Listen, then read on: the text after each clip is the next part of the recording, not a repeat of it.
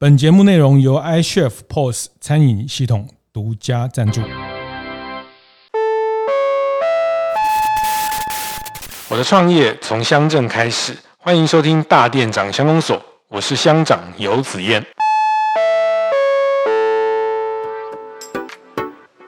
就是大家会觉得池上它本来就是这样子，那池上米本来就是很出名，但是这个都不是应该的，这其实是经过很多的努力，它它其实也过去也是它经过哪些危机的事情，因为有遇到危机的，就好像台风天来起起水的那个过程，这是大家的生活嘛，OK，嗯，这不是某一个人的输赢嘛，我们农友乡公所办比赛，比赛的冠军米，对，两万包，一点五公斤，一包卖五百，我们盈余的部分来屋。做文化艺术的生活，这个这个就是说，在池上你有很多想象，是是会掉眼泪的，就是。欢迎收听大店长乡公所。那大店长乡公所是在我们二零二二年的大店长晨会的一个全新的企划哈。那我们用一个比较蹲点慢访的方式，进到非都会的一些服务业的现场。那第一季哈，其实第一季一到三月整整的十二集，我们都锁定在池上的这个地方。呢呃，实际上这几年的变化，跟这几年他们从个这个爆红到归于一个很很舒适的状态的整个过程啊，那呃，我也因为这个过程走访了池上呃比较长的时间，跟过去的经验不太一样，更慢的方式，更慢下来的方式去理解。那这一集我们邀请到池上建新碾米厂的梁正贤梁先生，那他也是池上乡艺术协会理事长。我们先请梁梁理事长跟大家打个招呼。所有的观众，大家好，我是池上建新碾米工厂梁正贤，一九六零年出生，七十三年六月当完兵以后，一直服务到现在。其实我们在史上做了快十集的节目哈，那超过一半的受访者都会提到三个字哦，就是 梁理事长、梁正贤理事长哦，所以 我想说，我不知道有没有可能邀到梁理事长来跟大家谈谈时尚。那终于我们如愿的跟理事长见面，而且他还是我们台中一中的学长啊，所以我们刚聊了很多这个，先先攀一下关系哦。是，所以梁理事长在在镇上是出门都要不能随便那个乱停车哈，都大家都知道这个是梁老板。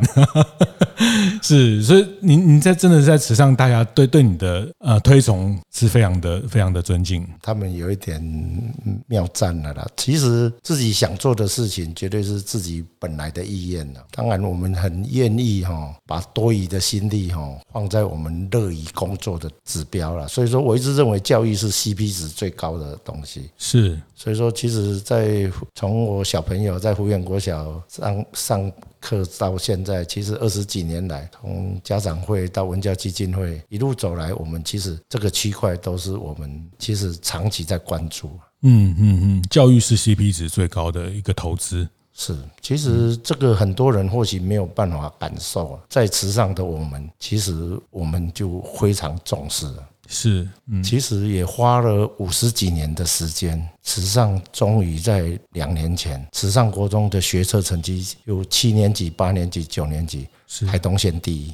哇，其实这个比什么都高兴。为什么？这个东西不是赚钱，也不是你有钱你就有可能发生的事情。嗯，池上在台东市为中心的话，它是最北边。对对，因为它过一站。就是花莲了，就下一站。就在田省的所有乡镇里面，很难远离市中心。结果他的教育方面的表现是那么亮眼。是是是，这个很难，可是池上做到了。所以说是一群人专心一致的把这件工作做好，足够的能量让他翻盘，这个是我们比较欣慰的。也就是说，现在池上国中的成绩。学测成绩哦，当然这不是很好的比喻啦，哦，但这是一个所谓世俗的标准了。对，我们在台东县怎么参加哦任何的一个评比，池上国中都是前两名。这个就不是说你营业额多少啊或者怎样，而是让我们的所有的学生站出去都敢讲，我池上国中毕业，我腰杆就是很直。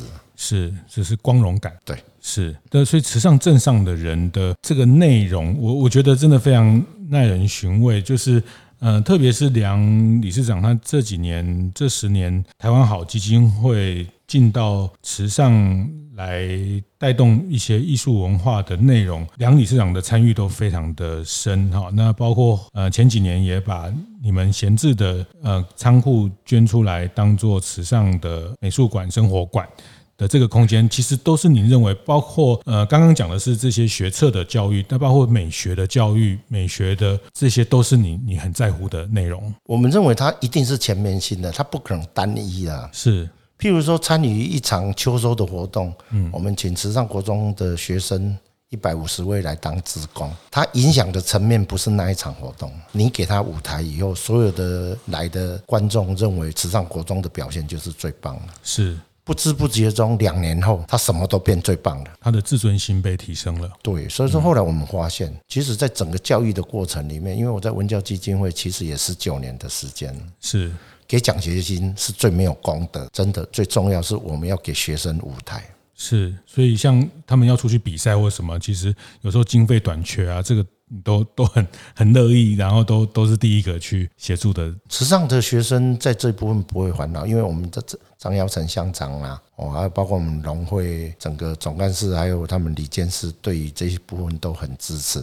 嗯，他们都会帮我们，跟我们文教基金会一起帮学生啊。所以说，我们都跟学学校讲啊，是，哎，小钱都不要找我们了，哎，反正你也看多条哎哦，你来跟我们讲。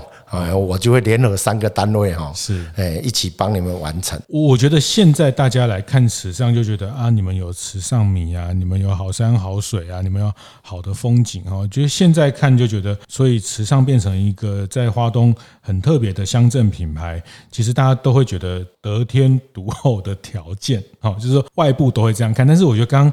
李市长讲到一个关键，就是我我真的很意外，你会谈到你对教育的这件事情，其实是您很看重，然后会成为今天一开始你觉得池上五十年终于可以在这件事情的指标上也进到了一层，这个在在一个很前面的一个排名，那这是也是你们在努力。我我要简单介绍一下啊，就是说。呃，理事长他他应该说起来，现在很流行什么青农返乡，青农返乡哈。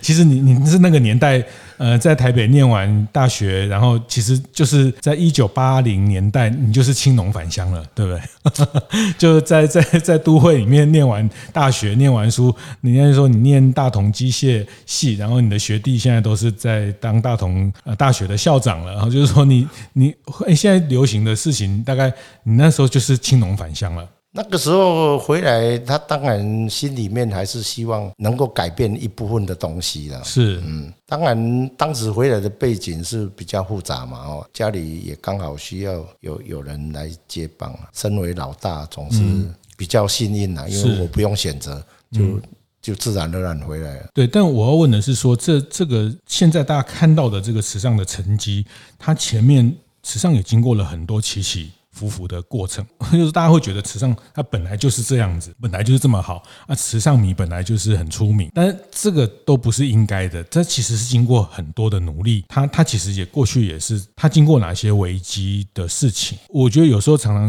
也是这样，因为有一些危机，它才会凝聚大家的某一些动力哈。那现在大家看到的是一个结果，那那这个过程里面它发生了一些什么样的的事情？民国九十年以前，池上稻米的价这个。跟隔壁的关山护理的价格，大概每包谷子，我们习惯了，农家人每包就是六十公斤，是一百台斤，大概价差二十块。可是现在，如果我们池上跟隔壁乡镇比，大概就是三百块的价差。是，如果跟五十公里以外的哦，像卑南呐、玉里啊，我们一包谷子的价差。大概就是五百块，嗯，也就是说，从民国九十年价差二十块，经过二十年不隆咚的就会变五百块，这一定是经过很多努力。对，这里面一定有很多人做了一些很重要的关键决定。是是是是，你觉得？当然，这这个讲起来故事很长哈，但是你觉得这件事情它为什么池上做得到？但我我要我要谈的是说，其实我自己是自己的感受，就是其实池上是一个还蛮为什么后来蛮多的创业者会选择在池上？其实我我其实带着蛮多的疑惑来看待这个地方。其实就是说，呃，我都觉得这些事情都不是都不是呃得天独厚，然后自然而然，它都水到渠成，它没有那么简单哦。因为每个乡镇在发展的过程，它都有很多不同的选择，或是不同的的成分。那我自己看到，其实池上的人的组成多元，然后他们对于外来的创业的呃接受，感觉上相对于其他城市更丰富哈，在在在花东的这些事情，这件事情他讲起来，呃，在池上会发生这个事情，呃，我要从理事长的观点来看，你觉得时尚他能做到这件事情，是因为他比较晚开发的关系吗？早期来讲，由于它花东纵谷，它最高点是池上，是。啊。早期在我国小的时候，其实没有桥，没有桥，有铁路桥，是。像包括池上大桥，是。也是后来才建的，嗯，哎，所以说其实交通相对的是非常不方便。是池上大桥是通往从池上到关山，到关山的，也就是说从这里到台东，是。我们要搭的就是火车，嗯，但是其他的。交通就非常不方便，是，所以说相对的晚开花跟不好开花，是，所以说我们经常在讲一个笑话啊，说布朗大道为什么可以保留一百七十五公顷哦，无底的美景，没有电线杆，没有住家，听到大家都是打从心底的佩服。如果把实话告诉各位，哎，因为交通不方便，是，哎，因为太晚开花，嗯，哎，等到九十九十三年要开花的时候，嗯，居民整个自觉起来，嗯，才挡得到它。哦。啊，如果是在宜兰，在台北的后花园这样，不用两年就就塞满了，满地民宿了，满地这个农舍，你想挡也来不及了。是，因为是。因为速度太慢，开花，嗯啊，等到它想开花，我们又有知觉了。是，嗯，这就是池上的幸运了。是，但是当时是不幸的，就是你不幸的三十年过后，突然之间感觉自己还有点幸福了。是是是是，所以你说池上他在台风的时候，在你们小时候，他是很容易变成一个，因为因为没有桥嘛，嗯。啊，所以说池池上断水断电啊，是。大概停一个礼拜。啊，我都记得，因为我们家里有一口以前传统式的那个井哦，用人打捞的井。啊，那个时候没电呐，所以说隔壁邻居都会来家里取水，是，所以说我们池上有一个特质，隔壁邻居大家感情都很好，哎，一定很好，因因为一定要一起度过这个过程，如果感情不好，他连水都没得喝，是。所以这个是他的。后来大家觉得慈善很容易接纳外来的创业，比较友善。他他的 DNA 有一部分是这个来的。在这样的情况之下，我们其实都告诫我们家里所有的晚隔壁邻居这些长辈，就是长辈。呃，譬如说像元宵节啊，大家在放鞭炮啊，我们扫地一定扫到隔壁邻居啊。他可能今天晚上刚好不在家，嗯，我们一定是扫到隔壁，我们绝对不会只是扫自己家里前面而已。嗯，哦，这对我们来讲是无法容忍的。是是，是，一定把扫完以后，对面如果还还没有扫干净，我们一定跑过去帮忙。所以就知道他是不是后来才搬来移民天龙国搬来的，就把他一看就知道，你开车就知道。嗯，哦，我们如果两个车子在一九七线上会车，池上人就会停在马路上讲个实话，十十十几分钟啊。啊，我如果后面开车，我一定不按喇叭，是等他讲完离开，我们再走。嗯，会按喇叭的就不是池上人，是是是，因为池上人是不会按喇叭的，是大家都认识嘛，人家讲十分钟有什么不可以？嗯，对，但是他很多小地方都类似这样，但但我觉得池上的气质，其实池上对艺术文化这件事情，其实就是为什么大家对好像对于生活美学这件事情有一种。喜欢这个件事情怎么来的？是。所以说，池上你你看他白天在打田，嗯，回到家，哎，他就会写书法，是，哎，他在卖家具，哎，突然之间你就看老板娘那就挥毫，嗯，那个民宿的主人是。也会突然之间你会发现他也在练书，对那我们昨天去永善，他他也是开始画画，他那个 他们家的墙，他就开始作画。他爸爸说，他也没有去学什么美术班，那就突然拿起笔就开始在画画。这不会错啊，像我太太他们也在社区大学上油画什么。他们其实我们经常讲啊，实际上一些就是成人啊，如果晚上，因为我们晚上其实。乡下是八点以后几乎都没有其他的娱乐或工作，是，所以说他们参与社团的动力会很足。是，是，哦，像瑜伽班呐，哈，像那个乐林的阿嬷，甚至到九十九岁了还在画画。嗯嗯嗯，哦，这是时尚的日常。所以当当年台湾好基金会来开始跟你们接触，来时尚这边的互动，其实它后来已经变成一个蛮蛮典范的指标了。那其实这过程。呃，当他大家看起来也也觉得，就刚好有一个外部的团队在这边策展，然后这过程其实它的前提也需要本地其实是对这件事情是开放跟接纳。台湾好基金会习路习执行长那个时候来的时候，习姐来的时候是九十七年啊，等到九十八年的时候，我们就开始办春夏秋春夏秋冬的四季活动。嗯，当然这个是起点，九十八年到现在。我们整个已经办了十三届的秋收，可是在这个之前九十年的时候，那个时候由于早期是所谓 GATT 关贸总学要进来，哦，因为我们的进口，我们的东西要卖给我们的电子产品要卖给国外，当然人家农产品我们要跟人家谈判，是，所以说当时我们米厂有一点隐忧，嗯，我都还记得那个时候是因为我们通常设备十年更新一次，我机器设备买了。我不敢安装，因为我想说我们这里也不靠港，嗯，哦，又在山上，又在台东啊。如果进口以后，因为价差太大，对，所以说我可能会要开始找工作了，嗯，哎，所以说设备买了不敢安装，嗯嗯，这就是我们当时的心情呐。是那个时候刚好八十九年去日本 MOA 农业大学，嗯，参访，我就看了那。因为去去了八天七夜，其中有一天是去参访那个东京郊区的批发市场。那个早上很早，四四五点就就出门去看他们的拍卖商。哎，我我就看到有一个摊位是有机的拍卖区，当然也不只是有机的啦，其他的都有啊，只是有机的数量比较少。可是我就看那个外箱哦，都会贴农民的照片、夫妻的照片。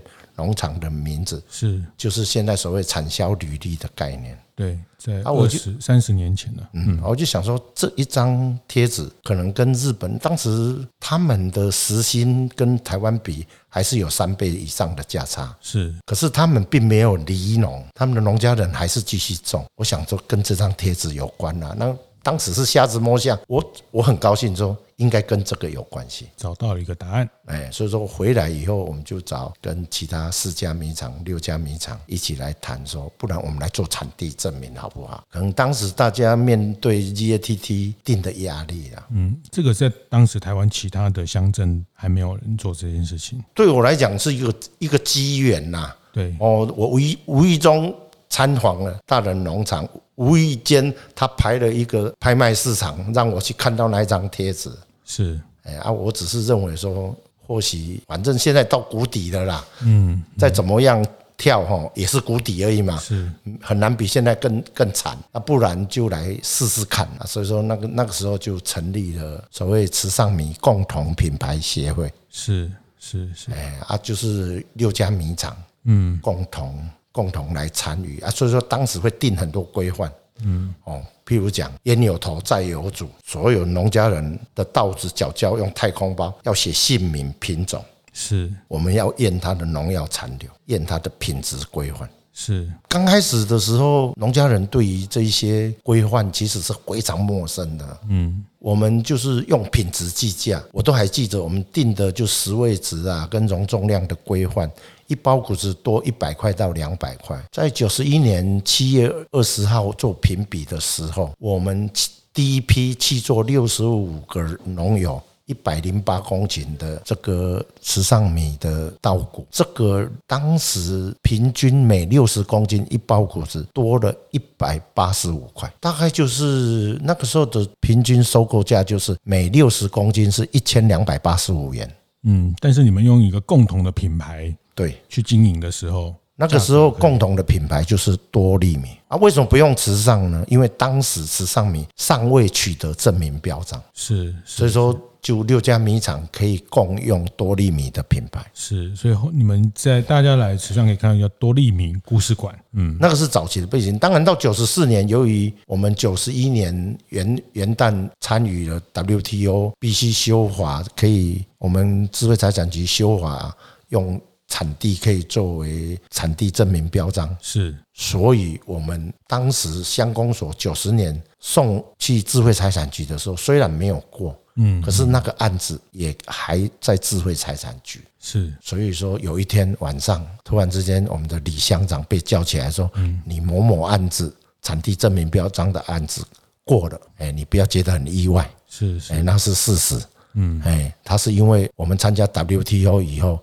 修法通过，本来是放在那里悬在那里的案子，突然之间通过了。”才才后面才是池上米的这个认证才行。是啊，当然它有很多收贿啊、施行细则。到九十四年十二月一号，哦，终于画出第一张标章。是，但但因为它前提，他们前面已经有多利米的这个联盟跟这个合作的模式，你们已经准备，已经刚开始就是已经磨合过了，已经练习过了。对，刚开始由于你慈善品并没有所谓证明标章权，你没有办法说。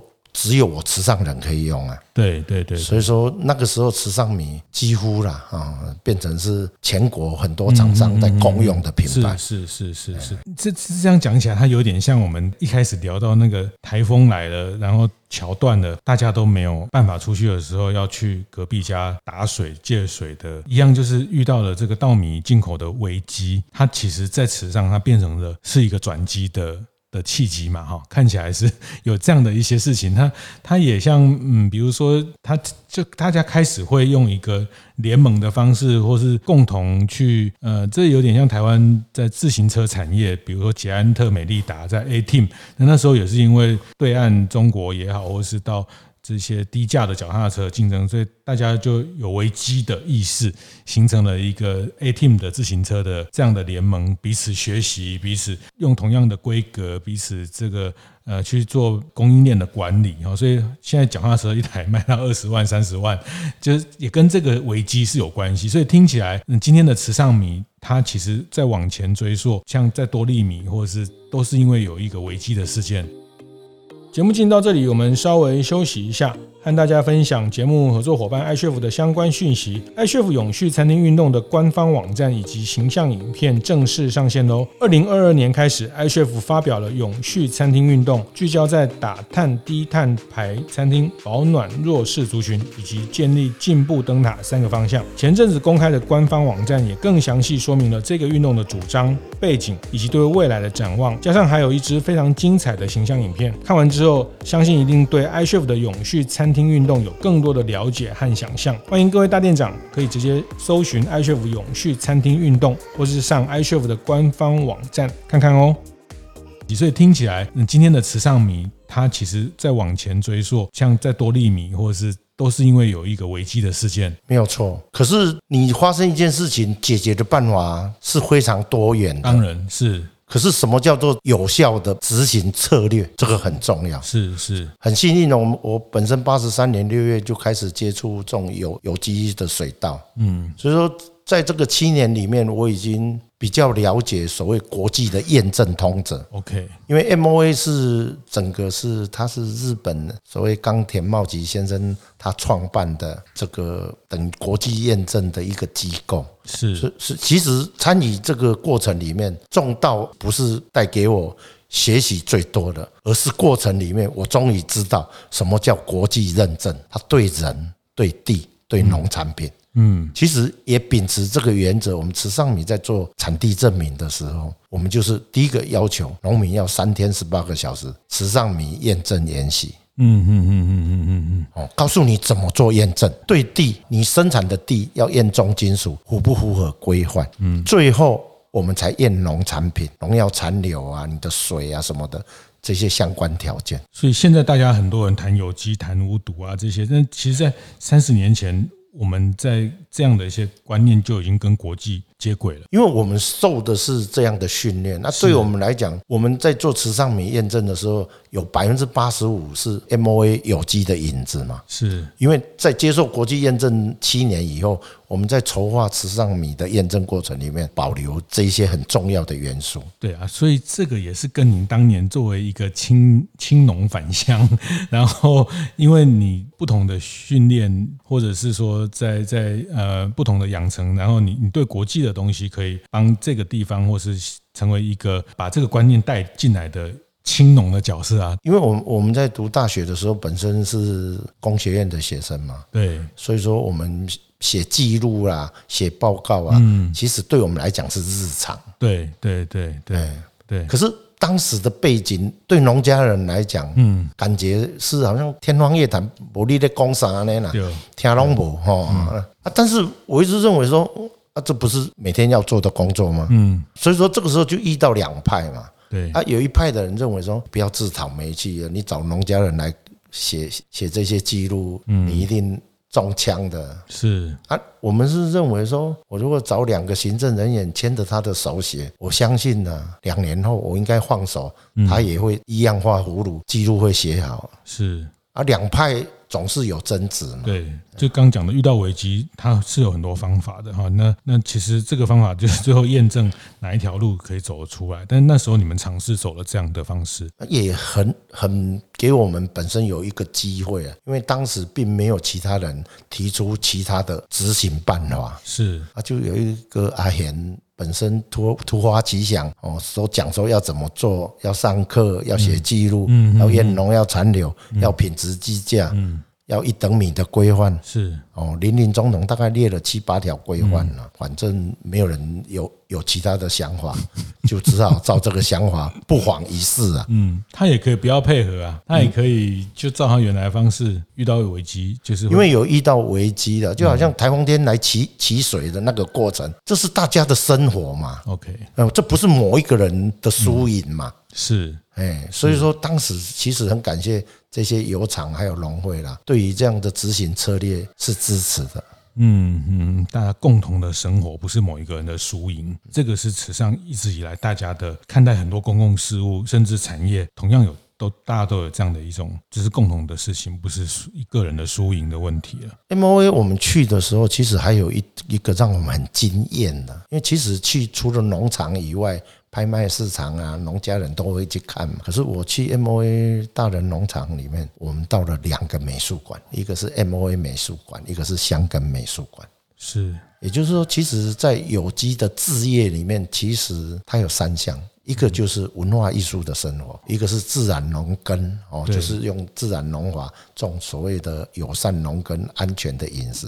啊，第三个就是我们所谓的进化疗法啊，我我如果把它翻成白话，就类似像中西医合并哦。他们当然进化疗法在日本，也就是跟西医体系，嗯，还是有一点点合成。我们去疗院做那一种。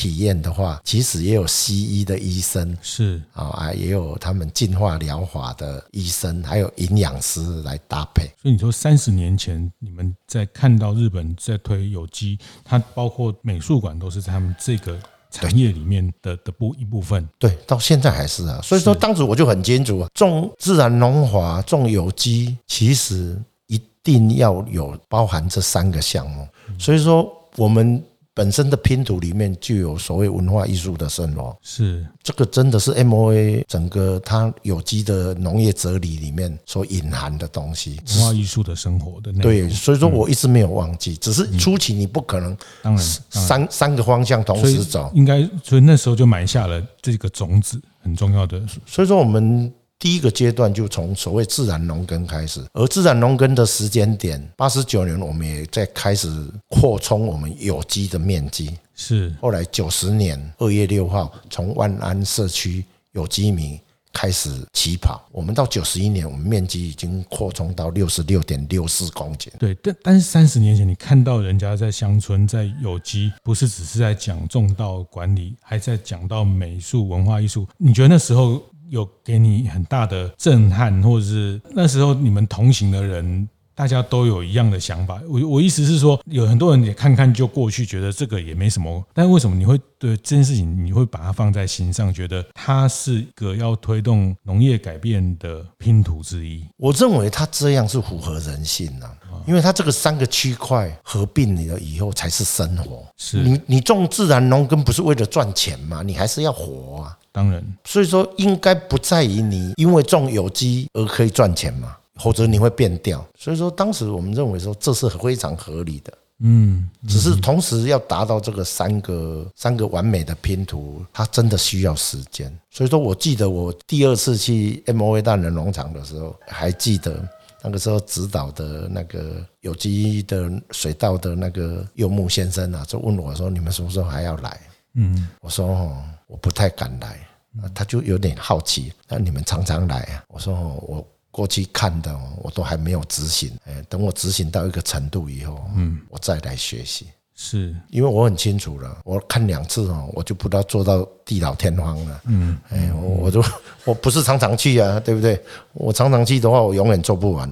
呃，你回到实际上就快四十年的时间，其实十年、十年、十年，你都在不同的拼图。那应该是说到台湾好秋收活动，其实它已经是你在整个自然农法、有机农法最后一块拼图，是从是从这个拼图里面去看待的。其实那个是以文化艺术生活对我来讲，其实是第二块拼图了。是，其实我们现在开始筹措的是第三块拼图了。哎，所谓中中中西医合并，所谓健康的身体这个区块了。哎，我们已经开始在琢琢磨这个区块了。这所以所以您这个整个置业的的内容是是用用一个很大的尺度来看待这件事情。所以，比如，所以我们看到的秋收，看到的这些活动，这些其实都只是拼图的一部分，也是在你可能。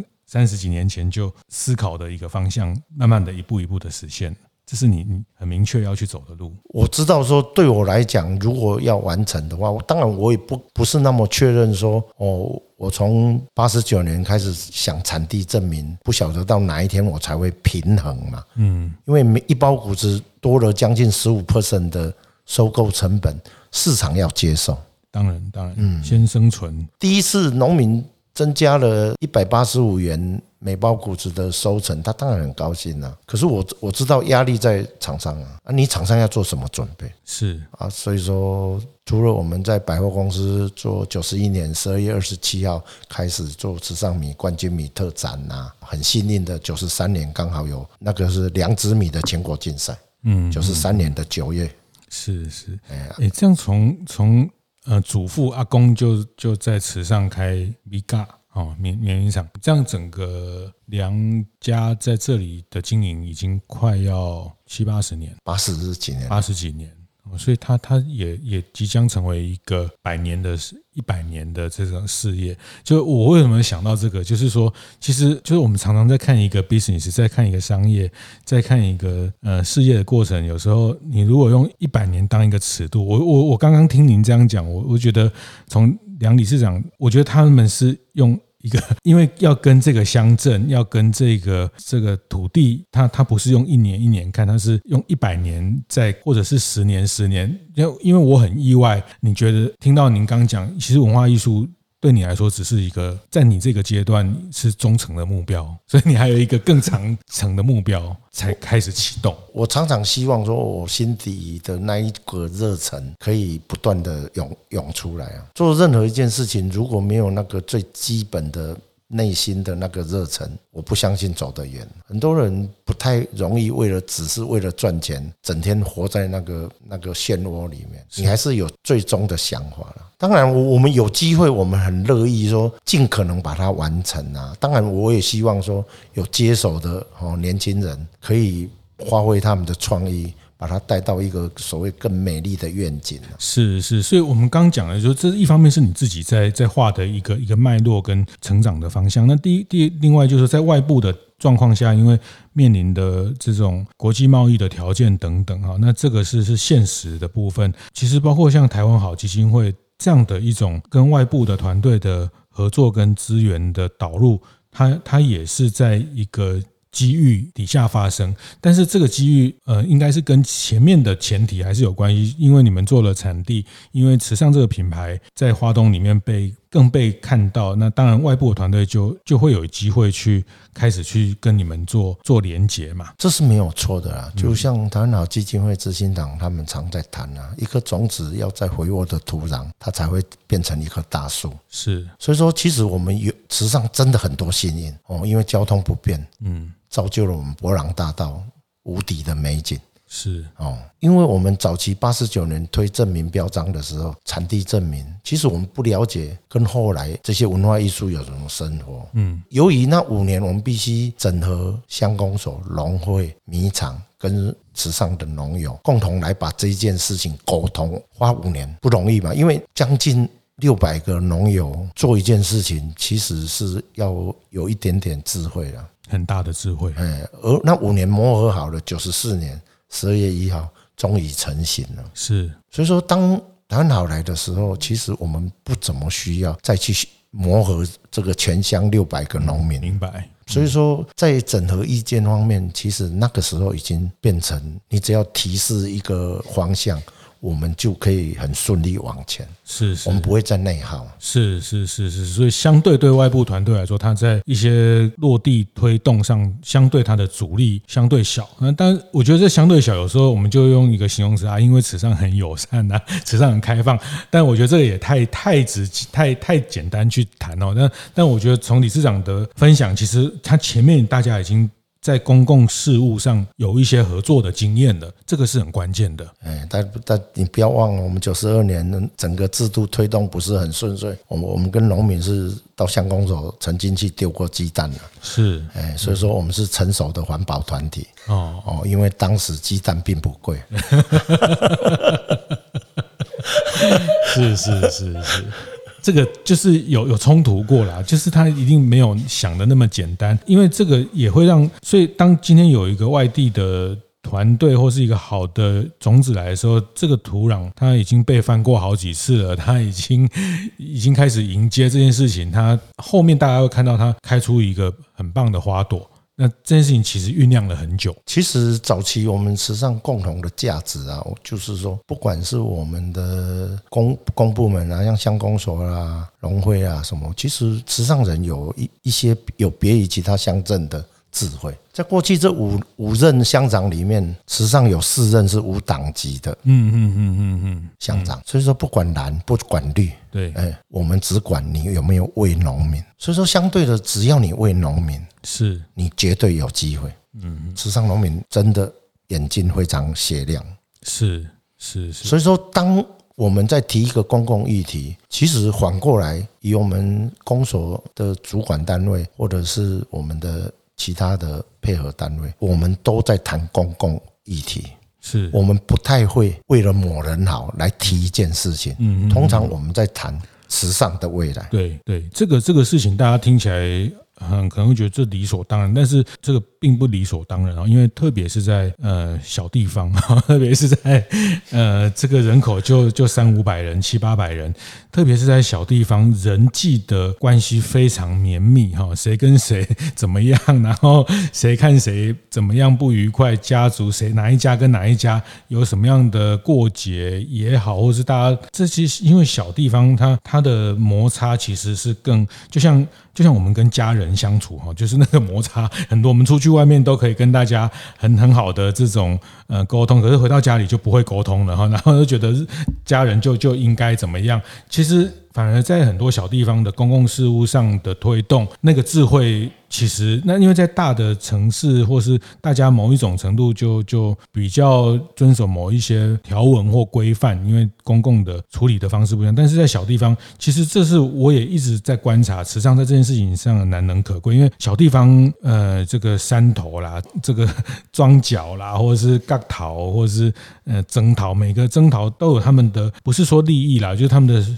做事的方式好，那其实这件事情有时候是很多事情在小地方它没有办法被共识，但是池上在这件事情，我觉得政治上也很有意思，就是说他们也是采取一个呃比较中性的方式在看待，所以听起来大家在在长期对公共事、对公共议题的讨论比较比较能能聚焦在事情这件事情上面。池上的选民，包括农友啦，包括一般的我我们所有的在地居民啊，其实你很不容易煽动他的基本价值。是，所以说，其实我们选人，第一你要政治，就这个是基本条件。嗯，你不要谈跟我谈其他的，因为搞工会我实际上我听不啦。嗯，哦，很多地方选举的背景，哦，他他是工程背景啊，他是什么背景？是那一种的，在池上也曾经出来选。嗯，哎，那个都先打三个叉。所以说，这是池上选民的智慧。嗯嗯。那我我接下来要请教，就是说，像艺术文化这一块，当然作为一个外部的团队，他们也在一六年、一七年也把。他们阶段性的任务完成，也要交棒给在地，所以你们也因为这样才成立了一个艺术协会嘛。我们在一百零五年的时候，因为这个小孩子已经八岁了嘛，对，到国小一年级的，想说也要试着让你自己学走路，嗯，所以说台湾好基金会当时就希希望我们成立一个对口单位哦。哎呀，我想这个也是非常合理啊，所以说那个时候我们跟我们秋收总招啦，哦，秋菊姐他们大家就共同讨论这件事情，嗯，还是要接啦，嗯嗯，因为没有理由再推迟，是。啊，所以说当时就按我们预计的行程两年，嗯，我们用两年的时间把它交接。是，当时交接我是希望真实的交接啦，所以说其实我很希望谈好这边交接给我们的过程里面有机会让我们财务独立，嗯，还有我们的人事独立，是，那就是真正的交接嘛，嗯嗯，所以说在两年的过程里面。很幸运啊，张乡长的帮忙，还有农会总干事的帮忙啊，我们就把比赛的冠军米销售。我记得一期两万包，两年刚好四期八万包啊，很幸运呐。那个时候刚好陆客一年有将近一千万个人来台湾，嗯，所以说那时候销的不错，嗯嗯嗯，百分之五十的奖金是给农友，百分之三十五收入。盈利的收入，屋住在文化艺术协会要办秋收嘛，哦，啊，百分之十五给湖苑国小文教基金会，因为还是要顾及教育这个，因为政治正确嘛，所以给学校没有人有意见，就这样。啊，我们两年的时间，我们筹措了两百八十万。哇，就是大家把大家卖米的收入，也就是说那一包米真正一毛。的收入都没有放口袋，是就是屋住在文化艺术啦，屋屋住在农友，无助在教育公益事业。嗯，你说这些米是？我们农友乡公所办比赛，比赛的冠军米，对，两万包，一点五公斤，一包卖五百。我们盈余的部分来屋住文化艺术的生活。哇，这个好棒哦！这个这个就是说，在池上你有很多想象，是是会掉眼泪的。就是公所来办这件事情，但是他希望这个的获利，种植者当然要得到一大半，但是其他是挹注在艺术文化跟教育，这个是大家对这件事情的共识，也可以讲了。这是我们的骗术了，是是，就是很幸运的熬过来，因为谁都知道秋收一场的基本价多少嘛。我如果告诉你说我我户头两万块，没有一个人认为我会接嘛，哎，没有一个人相信说我到底是在搞真的还是搞假的嘛。啊，也很幸运啊，那个时候。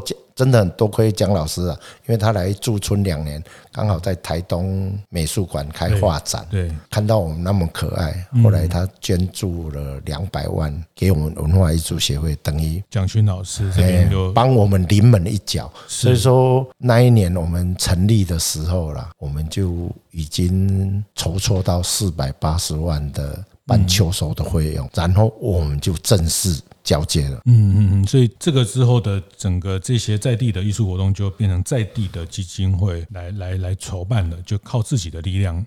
是，也就是说财务独立。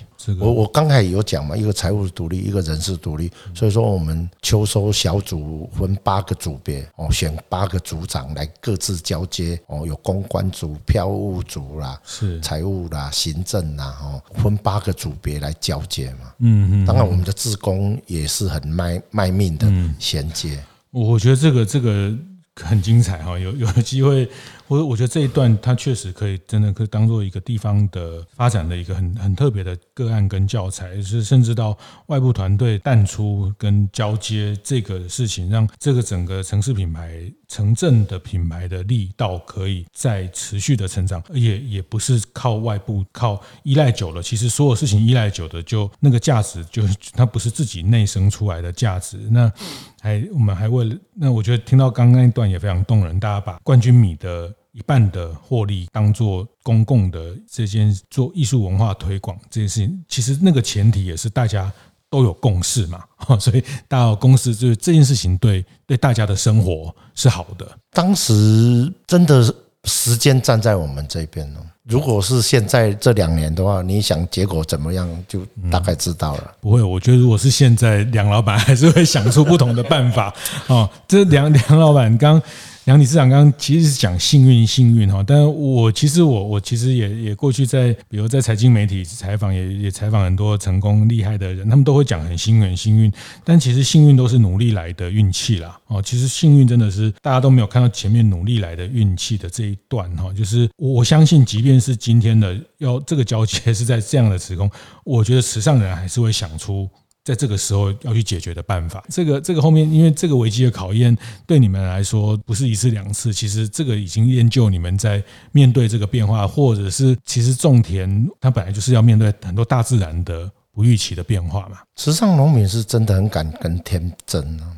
嗯，像我们去年真的是枯水期嘛，稻子出穗，它需要很大量的水啊。是，嗯、然后你会看到我们的农友那个六轮车、拉气档啊、搬运车铺个环布去载水来淹呢。嗯嗯嗯嗯嗯，你看了会动容。是是，他不会放弃啊。所以说，相对的，对于我们来讲，跟农民是站在同一条线的，我们也没有资格讲放弃两个字。是，我觉得今天这个访谈，其实我真的蛮触动。我对这段时间在池上的一些感受又更深刻，又更体哈，就是呃，其实，在民间的部门有像杨老板，或是像呃农会等等这样的很多的人，他们为了这个土地，而且有一个比较长远的想象，它包括产地，包括文化艺术，包括接下来的呃整个怎么去整合一些中西医的，他们有。自己想要在这个从农业这个产业延伸跟成长的一个方向，哦，那这个方向经过了不同的危机的考验，大家又磨出了一个能去解决的办法。这个是是我我自己今天在听到的很特别的部分。那外部的资源，它。当他来的时候，他就有一个机会让让这个地方更被看到，而且我觉得池上也很难得，因为他比如说像几年前金城武啦，或是这个航空公司这些广告啊，当然它造成了某一种在某一个时间点造成某一些灾难式的旅游的这种 呃，但是我觉得他没有遭奸体哈，这个也很难得，就是说这个就是他没有因为观光暴起暴落，让这个这个地方的味道。跑掉。我们的农民认为，不管你外面的人潮来潮往，对我来讲，我还是种田嘛，因为离不开我们一辈子的是种田这一件事情。是，所以说我们不太容易迷失的。就像池上农民出去都会跟人家讲说，我在池上，嗯，我在池上种田。其他外乡镇的没有一个人敢讲说，我抵我抵某个乡镇种田，诶，他会觉得感觉颜面会比较受损。嗯，池上不会哦。嗯，池上会很腰杆挺直，跟你讲我在池上种田。所以这个美好，当然李理事长也是是很客气啊。我觉得农业的，那你这叫大家来做农做看看哈。你做两天你就踢退了，那个呃，所以我觉得那个都都跟大自然拼搏的压力是另外一种压力，但是他们他们对于。捍卫这个农农业这件事情的，觉得天经地义啊，就觉得这个是是他们生命的意义的一个很重要的源头。那我我想最后刚理事长他讲到一个热忱这个概念哈，就是源源不断涌出来的这个热情。第一个，你你当然要确认自己的蓝图在哪里是哦，当然他不可能一两天就做完的作业了。嗯，通常到这一种年龄了，不太容易选择这种。考试题目啦，就是你给自己一个很很大的题目，就是我们自己觉得说什么做是对大对我来讲是可以交代的。哦，每个人都曾经走过，重重点是，当你走过的时候，曾经留下什么？本身的物欲其实是很低的啦。哦，啊，当然你自己本身如果说不是那么的要苛刻的要求，其实在台湾要过生活相对容易。是。但是我们不断的在找寻以时尚为观点，我们的方向性在哪里？不断的在思考这个问题。像我们其实时尚的好处就是，我们大概就会提一个时尚米永续发展会议，大概我们每年都会开一次。所以说我们现在定的策略其实是五年前定下来的。所以说我们现在要讨论五年后时尚米的策略在哪里？所以说很多人。搞不清楚时尚人到底想什么，其实是因为你对本身的乡镇、本身的村庄热忱不够，嗯，想象不够。对，所以说时尚还有个好处，我们都是未雨绸缪，我们会谈五年后我们要做什么。对啊，人家觉得你们现在很棒了啊，你们讲到时尚米已经可以比别人多那么，所以但是对你们来说，你们还是在想的是下一个五年。你你你要从很多层面来考虑，因为瞎子摸象，因为我不可能。看到整个景景观，可能就不由一群人来讲什么样是对时尚最好，最容易触动那个消费者的心。嗯，而我们只是对于这件事情一直拥有比别人所谓坚持的一点点热忱。这是来自某一些也不叫危机感，我觉得他。不太，它它其实是你给自己一个够大的题目，不管叫永续，不管叫医学的整合，或者是文化艺术，是是这样吗？就你对你自己来说，你你给自己一个可能要五十年、六十年才能做得完的题目。我们认为是这样，可是我信我相信接手的人也会比我们强啊，他们可能有比较。不一样的思维啦，是或许我就本身的思维就是短浅到我只看到这个方面，我想做的大概就是往这个方向走。我相信不出几年，新的人出来以后，他还是会带领大家朝另外一个更完美的方向走。对，但在某种程度，你作为一个带领者，作为一个推动者，你的热情是要比别人更强烈嘛？哈，就是刚，所以你你的热情的来自是是一个很大的题目。对你来说，现在可能才完成五十趴、六十趴，这是一部分。这个可能从多方面来想。然后，如果说我认为物欲对我来讲相对是很低的要求，当然基本的啦。哈，我都还记得我刚毕业的时候回来的时候，我一个礼拜一千块花不完。嗯，因为池上没有电影院，是，哎，什么都没有。那我刚回来的时候，民国七十三年，也没有 seven，也没有全家，几千块开没完呢。嗯。